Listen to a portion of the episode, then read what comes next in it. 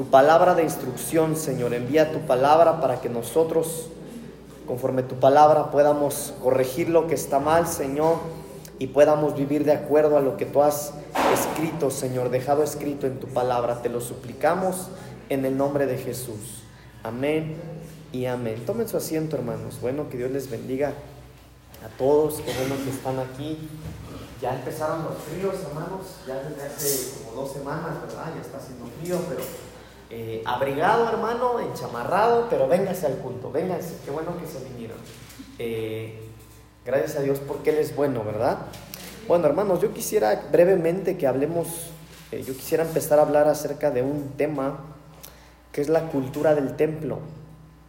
Y esto es importante que nosotros lo estudiemos un poquito para nosotros entender cómo es que el Señor ha estipulado en su palabra la manera en la que nosotros debemos de regirnos eh, en el templo.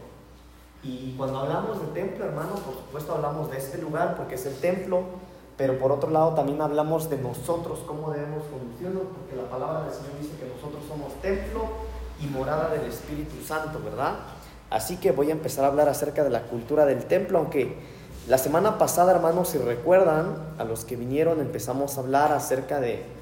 ¿Cómo le puse al tema, hermano, el martes pasado? ¿Alguien se acuerda? Eh, probando, probando la edificación. Hablamos de probando la edificación y hablamos, hermano, de algunas maneras en las que en la Biblia algunas personas edificaban y lo hacían erróneamente. Entonces, a lo que vimos en la palabra de Dios es necesario que nosotros probemos, eh, eh, probemos, analicemos, reflexionemos cómo es que estamos edificando. Así que, amados, bueno, ya desde la semana pasada estuvimos eh, hablando un poquito de esto, pero yo quisiera que habláramos, hermano, eh, para introducir el tema acerca de algunas culturas que aparecen en la Biblia. Así que vamos al Evangelio de Juan, capítulo 6, versículos 14 y 15, por favor. Juan capítulo 6, versículos 14 y 15. Porque en esta parte de la Biblia, hermanos, nosotros encontramos eh, un milagro que el Señor Jesús estaba haciendo en medio de los romanos.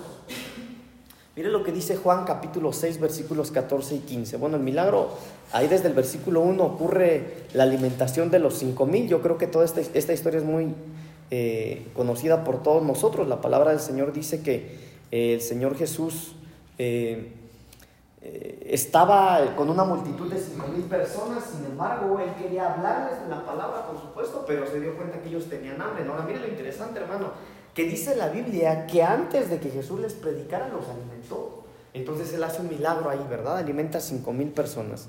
Pero miren lo que dice el versículo 14. Aquellos hombres entonces, viendo la señal que Jesús había hecho, dijeron, este verdaderamente es el profeta que había de venir al mundo. Pero, pero entendiendo Jesús que iban a venir para apoderarse de él y hacerle rey, volvió a retirarse al monte solo.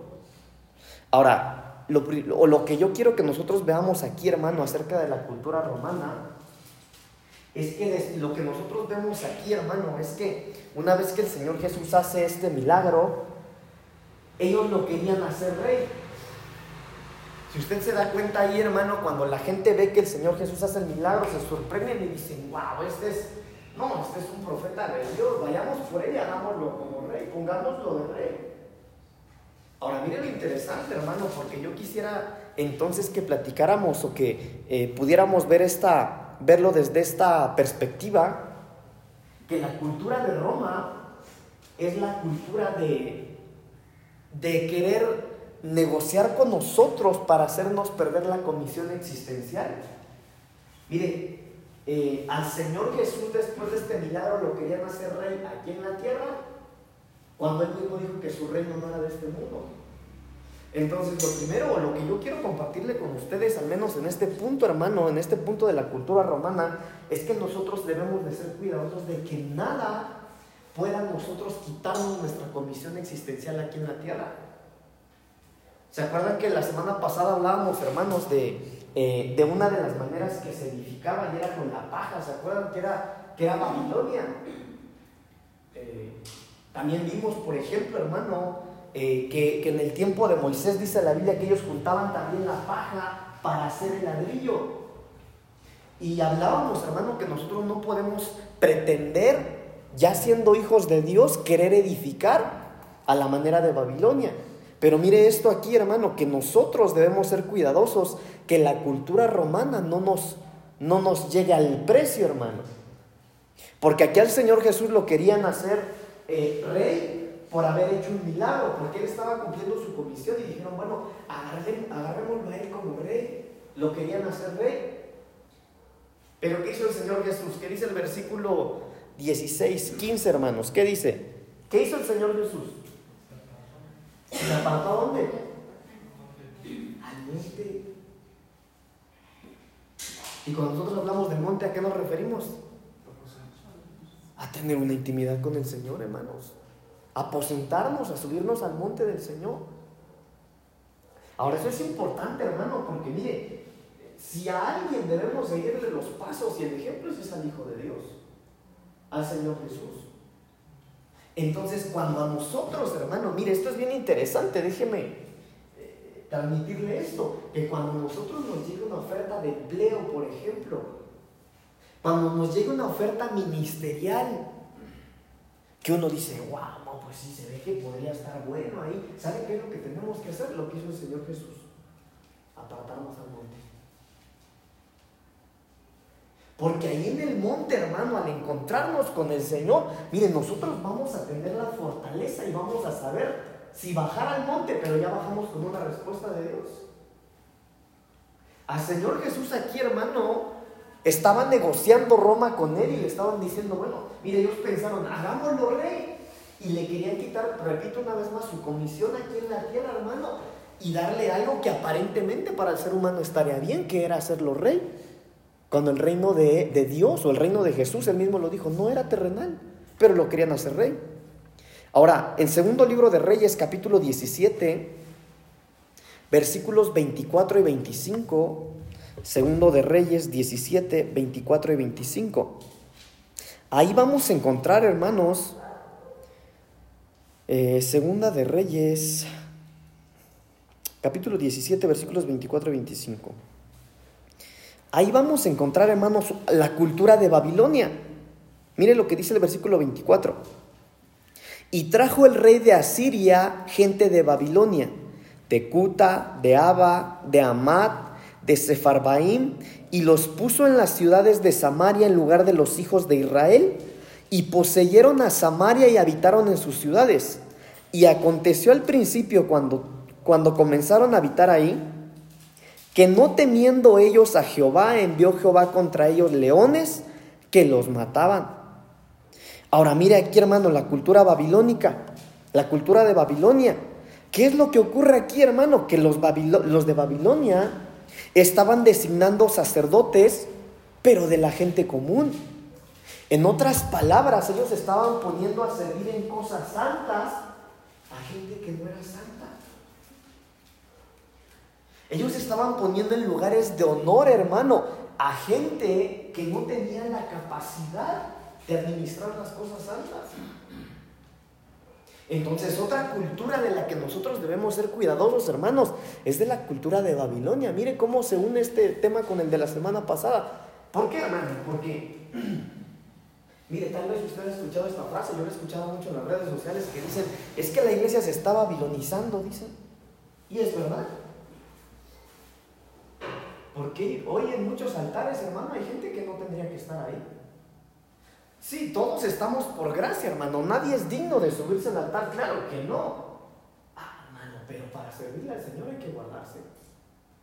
Para servirle al Señor, hermano, hay que hacerlo con manos santas. Mire, es verdad que pecamos todos, que nos caemos todos. Pero hay gente que vive pecando ya no, y ya no se arrepienten del pecado, hermano. Hace mucho tiempo eh, yo les decía que yo pienso que el pecado, hermano, hace callo. Cuando uno peca por primera vez, hermano, ¿cómo le duele a uno el pecado? Señor, te fallé, Señor. Mire, uno no tiene paz en su corazón. Pero cuando ese pecado, hermano, uno lo hace la segunda vez, bueno, todavía se siente, la tercera todavía, pero después uno peca de tal manera que uno podría, hermano, se hace, repito, como un callo, que ya no va a sentir nada. Ahora, mire, hermano, entonces nosotros debemos tener cuidado con la cultura de Babilonia. Que ellos, hermano, sus hábitos eran hábitos de no tener temor de Dios. Ahora, ¿se acuerdan que hace, unos meses yo les platicaba del temor al ser humano y del temor a Dios? El temor al ser humano sí es un miedo, pero el temor a Dios, hermanos, tiene que ver más con la honra. No me acuerdo si era el apóstol Pablo, pero decía, yo, eh, yo gastaré lo mío, decía. No importa que amándolos más yo sea amado menos. Eso es entender, hermano, la honra al Señor. Entonces nosotros debemos tener cuidado de la cultura babilónica. Ahora, ¿a, qué me refiero con esto, hermano? De prestarle atención a quien nos está ministrando. O por quién nos dejamos ministrar. Porque, hermano, miren, ahorita cualquiera tiene púlpito, hermano. Ahorita usted se mete en las redes sociales y cualquiera ya predica, cualquiera ya enseña. Pero la pregunta es, ¿usted por quién se está dejando enseñar? Porque Babilonia, hermano, los babilónicos ponían a servir, ponían de sacerdotes a gente que no tendría que estar ahí sirviendo. ¿Qué fue lo que ocurrió, hermano? Lo dice el versículo 25. Jehová mismo se encargó, hermano, de menospreciar y de despreciar a esa gente. Miren que lo que viene de parte de Dios llega por la cobertura por la cabeza. La Biblia dice, por ejemplo, hermano, que, que el aceite empieza por la cabeza y desciende sobre las barbas, baja sobre los vestidos. Así es que Dios envía algo sobre nosotros, hermano. Por eso es importante nosotros analizar, hermano, por quién nos dejamos ministrar. Por eso hay que comernos lo de casita. Por eso hay que ser cuidadosos. Mire, otra cultura. Primer libro de Reyes, capítulo 13, versículo 33. Que tiene mucho que ver con esta también. ¿Alguien lo puede leer, por favor? Primer libro de Reyes, capítulo 13, versículo 33.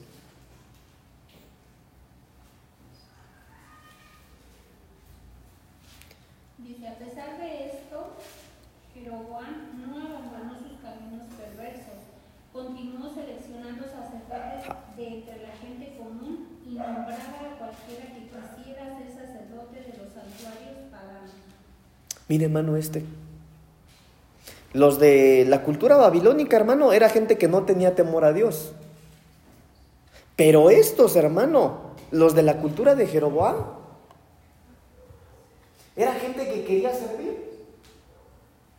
A mí me gustaría tocar ahí en la alabanza. Ah, dale, pues, Miren, hermanos, eso, eso, eso se está viviendo hoy.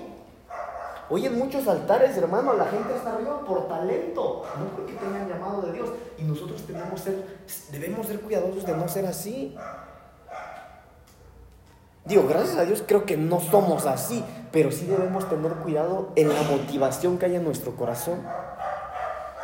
Hace unos meses también les platicaba yo, hermano, que por ejemplo hay universidades que ya, ya dan la materia de teología.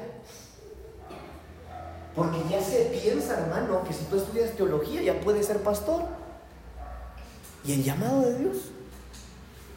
Ya no interesa si hay llamado o no. ¿Eres teólogo? Ah, puedes ser pastor. Entonces, no, hermano. Pues debemos ser cuidadosos. Entonces, ¿cómo tiene que ser nuestra cultura? Vamos a Mateo capítulo 6, por favor, versículos 9 y 10. Mateo capítulo 6, versículos 9 y 10 estamos viendo o estamos empezando a ver, hermanos, cultura del templo. Mateo capítulo 6, versículos 9 y 10. Vosotros pues oraréis así. Padre nuestro que estás en los cielos, santificado sea tu nombre. Venga tu reino, hágase tu voluntad como en el cielo, así también en la tierra. En otras palabras, hermanos, nuestra cultura tiene que ser una cultura del reino de Dios. La manera en la que nos conducimos la manera en la que nosotros somos dentro de la iglesia, fuera de la iglesia, la manera en la que somos como hijos, como padres, como hermanos, como esposos, esposas, la manera en la que nosotros debemos conducirnos. Mire, de repente, ahorita vamos a ver un poquito qué es la cultura, pero eh, nosotros luego decimos, no, pues que yo soy mexicano, pastor, ¿verdad? Los mexicanos de por sí somos bravos. Pero mire, hermano, hasta eso. Nosotros, nuestra cultura tendría que ser una cultura del reino de Dios, aunque seamos mexicanos.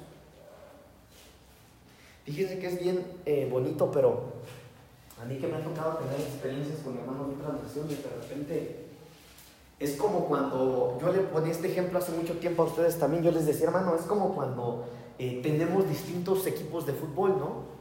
Algunos les van a las Chivas, otros les van al Cruz Azul, otros les van a la América, y tienen ahí su equipo de fútbol preferido, ¿verdad? Y cada uno, hermano, cuando juega su equipo favorito, bueno, pues están atentos a la televisión viendo el partido. Pero oiga, pero cuando juega la selección mexicana, dicen los, los comentaristas de fútbol, todos nos ponemos la verde, dicen. Eso es, hermano, tener una cultura de reino de Dios. No importa si, si llega usted conoce a un cristiano que no sea mexicano. Todos vamos a tener una sinergia, todos vamos a tener una conexión si es que verdaderamente tenemos una cultura de reino de Dios. Entonces nuestra cultura, hermano, tiene que estar apegada, por supuesto, a la palabra de Dios, apegada a Dios. En 1 Corintios capítulo 3, versículo 16, Primera de Corintios 3:16 la Biblia dice, ¿no sabes que sois templo de Dios y que el Espíritu de Dios mora en vosotros? Entonces, hermanos, si el Señor tomó la decisión de habitar dentro de nosotros, entonces está en nosotros ya empezar a vivir con la cultura del reino de Dios. Porque Dios ya se estableció dentro de nosotros. Ahora, ¿Por qué debemos comportarnos correctamente? ¿Por qué nosotros, eh, porque todos sabemos que debemos comportarnos bien, ¿verdad? Pero ¿por qué? ¿Por qué, hermano? ¿Por qué debemos comportarnos bien? Número uno, vamos a primera de Timoteo capítulo 3, versículos 14 y 15. Mire que esto es bien lindo, hermano, porque ahorita vamos a ver el templo porque estamos viendo el tema de cultura del templo. Pero mire esto, primera de Timoteo capítulo 3 versículos 14 y 15. Esto te escribo aunque tengo la esperanza de ir pronto a verte, para que si tardo, sepas cómo debes de conducirte en la casa de Dios, que es la iglesia del Dios viviente, columna y baluarte de la verdad. Entonces, ¿de qué cree que está hablando ahí, hermano? Se lo leo una vez más.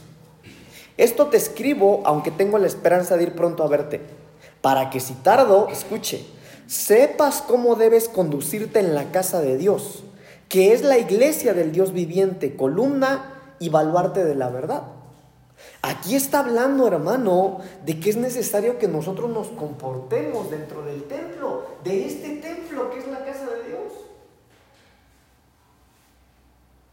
Entonces, hermano, nosotros es necesario que nosotros sepamos cuál es la cultura del Señor o qué comportamiento debemos nosotros tener dentro de este lugar. Porque muchos se nos ha dicho, no, que es la casa de Dios. Mire, hay unos que dicen, porque la Biblia lo dice, no, si la Biblia dice que Dios no habita en templo hecho de manos humanas, dice. Y si lo dice, pero ¿a poco Dios no habita aquí? Claro que el Señor está aquí le voy a platicar algo. Como yo soy bien chismoso, ¿verdad? Qué bueno que lo dice. Se me acercó una hermana y me dice, pastor, tengo una pregunta. Dígame, hermana. ¿Por qué casi no se hacen liberaciones en la iglesia? Me dijo. Como así le digo, pues es que, porque estábamos teniendo una conversación, hermano, me decía, pero es que si ustedes como pastores saben, ¿por qué no hacen liberación en la iglesia?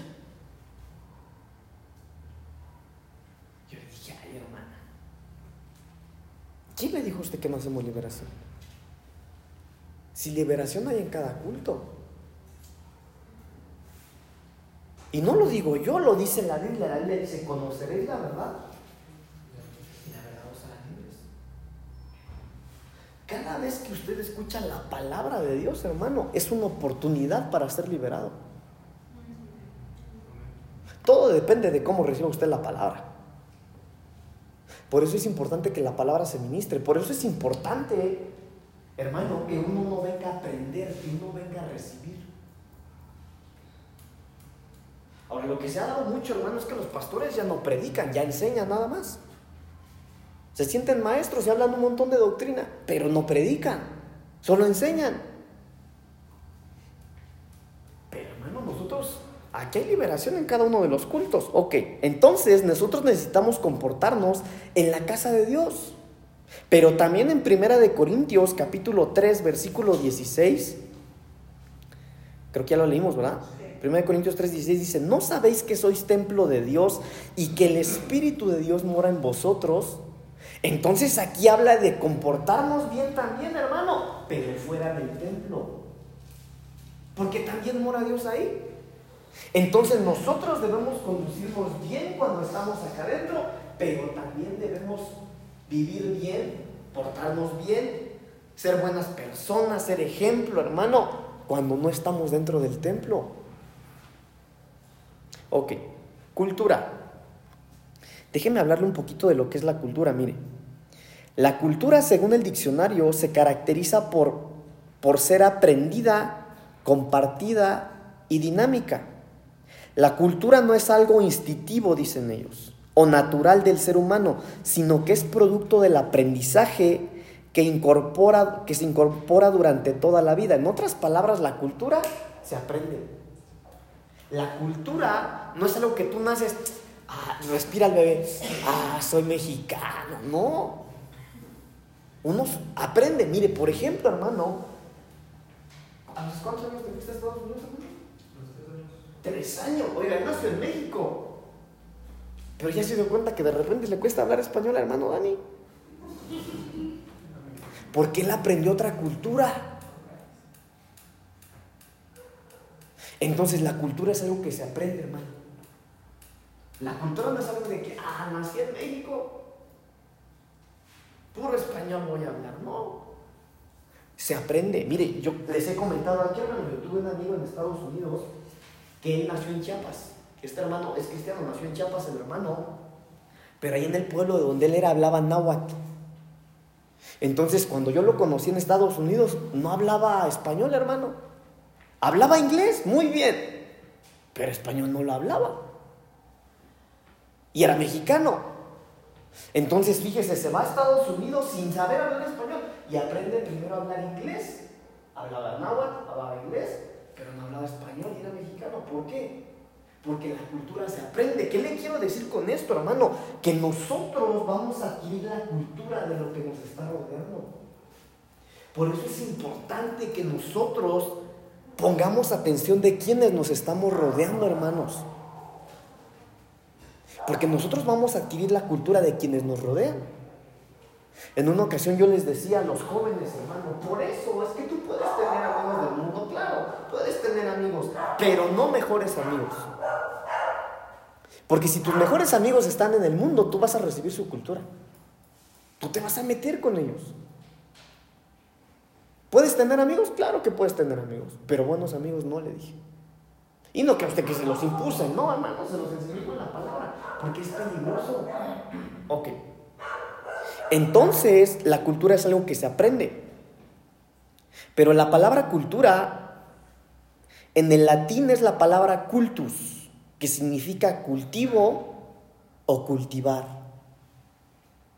Entonces, hermanos, de lo que nosotros estamos hablando aquí, es que nosotros debemos encontrar en la Biblia la manera en la que debemos conducirnos en nuestro cuerpo físico como morada del Espíritu Santo pero también en la casa de Dios, en este templo en donde nos congregamos. Hay una cultura en la Biblia para que nosotros aprendamos a cómo conducirnos tanto en el templo que es la casa de Dios, pero tanto nosotros mismos como templo y casa de Dios. Ahora, esta palabra eh, que aparece en primera de Timoteo capítulo 3, versículo 14 y 15 que acabamos de leer, eh, que lo leímos, hermanos, que dice, para que si tardo sepas cómo debes de conducirte en la casa de Dios. Esta palabra conducirte, hermanos, quiero decirles que esta palabra conducirte significa ocuparse de uno mismo, significa conducirse, como bien dice, significa conducta, vivir habitualmente, manera de vivir, vivir de cierta manera o como es necesario de comportarse. Bueno, creo que ya hablé mucho de eso, ¿verdad? Pero hablemos un poquito de los templos, hermano. Porque necesitamos entender que el Señor Jesús en el Antiguo Testamento tuvo templos en donde habitar, pero ahora habita en otros lugares y no en ese templo. Mire, por ejemplo, rápidamente, hermano, en el Antiguo Testamento la Biblia dice que el Señor Jesús habitaba en el templo, perdón, en el tabernáculo de Moisés. Ahí habitaba él. También en el Antiguo Testamento la Biblia dice que él habitaba en el templo que construyó Salomón, el cual quería ser David, no pudo, bueno, lo construyó Salomón también ahí. Pero también, hermano, la Biblia dice que él habitaba en el aposento alto.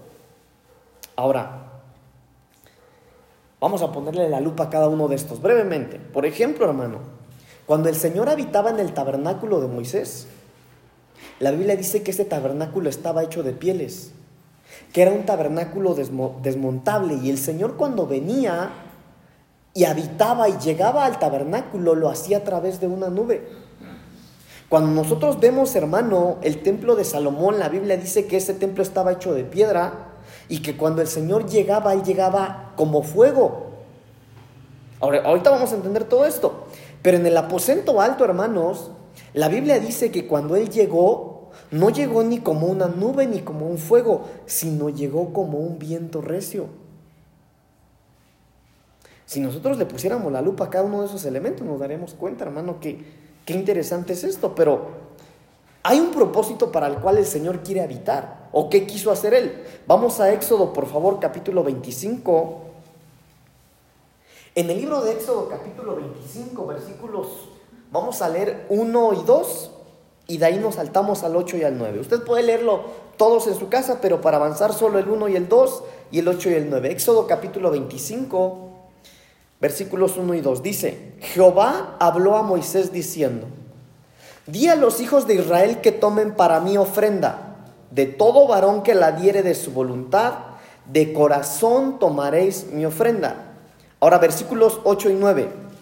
Y harán un santuario para mí y habitaré en medio de ellos, conforme a todo lo que yo te muestre, el diseño del tabernáculo y el diseño de todos sus utensilios, así lo haréis.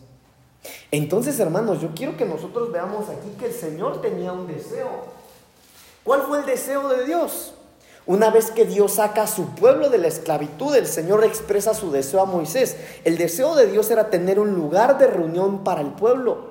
Era que el pueblo, hermano, tuvieran un lugar en el que ellos pudieran congregarse y reunirse. Pero número dos, el Señor tenía el deseo de poder habitar entre ellos.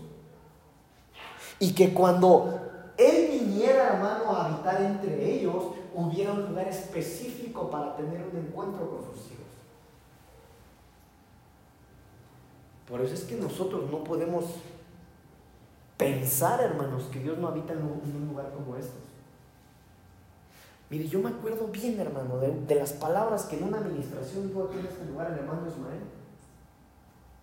El hermano Ismael fue un joven que tuvimos hace un tiempo aquí en la iglesia, hermanos. No está acá, pero en una ocasión que estaba dirigiendo la alabanza el hermano, en su administración, él dijo algo, hermano, que él decía, el lugar para que tú puedas ser restaurado es este. El lugar para que tú te encuentres con Dios, el lugar indicado es este. Y empezó su administración, hermano, y, yo dije, guau, ¿qué, qué? Mire, porque esto no es tan profundo lo que él decía, hermano, pero cuando yo entendí lo que él estaba diciendo, más en su espíritu que en sus labios, hermano, qué impresionante. Porque usted puede ir, hermano, incluso a casa del pastor si quiere, pero no va a ser lo mismo que cuando usted entra a la casa de Dios. Mire usted, yo he tenido esas experiencias, hermano. Yo les platicaba, yo les platiqué que cuando íbamos al, eh, antes de la pandemia, cuando íbamos a repartir café al hospital cada 15 días, me acuerdo que una vez vine a las 5 de la mañana a prenderle al café. Mi idea, hermanos, era prenderle al café y regresarme a dormir otro rato, porque duraba, si no me equivoco, dos horas, ¿no, Saúl? El café. Poníamos una yota de café, hermano. Duraba dos horas prendida ahí la, la parrilla. Pues me acuerdo que yo abrí la puerta, hermano, le eché el café, le eché los dos kilos de azúcar, hermano, le prendí ahí a la, a la parrilla. Entonces, cuando yo me quería ir, hermano, como que yo decía, híjole, ¿y si me quedo tantito? Entonces me acuerdo que la parrilla estaba allá afuera, todavía había un muro ahí. Abrí la puerta, hermano, me metí, oré tantito. No me pude ir, hermano. No me pude ir. El Espíritu Santo me abrazó aquí en el altar. Qué lindo. Si cuando nosotros venimos a este lugar, hermano, mire, el pastor decía algo, ¿no? Él, él aprendió de su pastor que cuando él entraba, dice que entraba tranquilo, claro, porque era consciente de lo que era este lugar. Si el Señor habita aquí, hermanos, Él está en medio de nosotros. Cuando usted viene a hacer el aseo, por ejemplo, hermano, hermana, no hay culto, no, no lo hay. Pero cuando usted abre, hermano, usted tiene que ser cuidadoso de lo que hace aquí. De cómo se conduce aquí de cómo hacemos el aseo, de cómo levantamos las sillas, de cómo tratamos el mobiliario, porque Él está aquí, Él habita aquí. Y no se preocupe, hermano, si de repente usted solito, solita, está haciendo la suya y el Espíritu Santo viene sobre usted, aproveche, hermano. Aproveche. Pastor, pero tengo que hacer el aseo. Bueno, pues háganle saber al pastor, mire, pastor, yo quería hacer el aseo, pero el Espíritu Santo no me Pero que sea verdad, hermano. Ya me conoce el pastor. Entonces, hermanos, mire, hay mucho que hablar de esto, pero creo que ya me tardé y ya tengo que terminar, pero es maravilloso, hermano, porque cuando nosotros vamos entonces al nuevo pacto, y con esto voy a terminar, cuando nosotros vamos al nuevo pacto, hermanos, nosotros nos encontramos que el Señor habitaba o habitó eh, como en Hechos capítulo 2 dicen que ellos estaban aposentados. Pero mire, vamos a Lucas capítulo 21, versículo 37. Lucas 21, 37. 37 y 38 dice la palabra del Señor. Y enseñaba de día en el templo y de noche saliendo se estaba en el monte que se llamaba de los olivos. Y todo el pueblo venía a él por la mañana para oírle en el templo. Entonces acá en el nuevo pacto también tenían templo. En Hechos capítulo 2 versículo 46 dice, y perseverando unánimes cada día en el templo y partiendo el pan en las casas, comían juntos con alegría y sencillez de corazón. Esto ya es el nuevo pacto, hermanos. Entonces en el nuevo pacto también había un templo. ¿Qué es este lugar en donde nosotros nos congregamos? Pero también en el nuevo pacto, hermano, una vez más, primera de Corintios 6, 19, o ignoráis que vuestro cuerpo es templo del Espíritu Santo, el cual está en vosotros, el cual tenéis de Dios y que no sois vuestros, primera de Corintios 6, 19. Entonces, hermanos, déjenme déjeme decirle que esto ya es en el tiempo de Jesús. Entonces el templo donde nosotros necesitamos conocer esa cultura es la cultura de cómo conducirnos dentro de este lugar, pero también la cultura de cómo conducirnos nosotros mismos. Yo creo que a veces de repente se nos ha dicho, ¿verdad? Y más cuando comemos bien feo, hermano. Cuida el templo del Señor. Porque somos morada del Señor. ¿Y cómo lo cuidamos? No se meta en eso, pastor, por favor. Entonces nosotros debemos ser cuidados, cuidadosos, hermanos. Termino con esto. Hechos capítulo 2, versículo 46. Hechos 2, 46. Es el que leímos, ¿verdad? Pero quiero leerse en esta versión. En esta versión dice, a diario acudían al templo con constancia y en íntima armonía. En familia partían el pan y compartían juntos el alimento con sencillez y alegría, con sencillez y alegrías sinceras. Entonces, cuando nosotros vengamos a la casa de Dios, hermano, hagámoslo de esta manera, en armonía, con sencillez y con alegría sincera. Esa es la actitud con la que nosotros debemos conducirnos en la casa del Señor. Ahora déjenme dejarlo un poquito picado para que no falte el martes a la iglesia. Pero en la Biblia relata muchos muchas ejemplos, hermano, de gente que vino a la iglesia con una actitud incorrecta.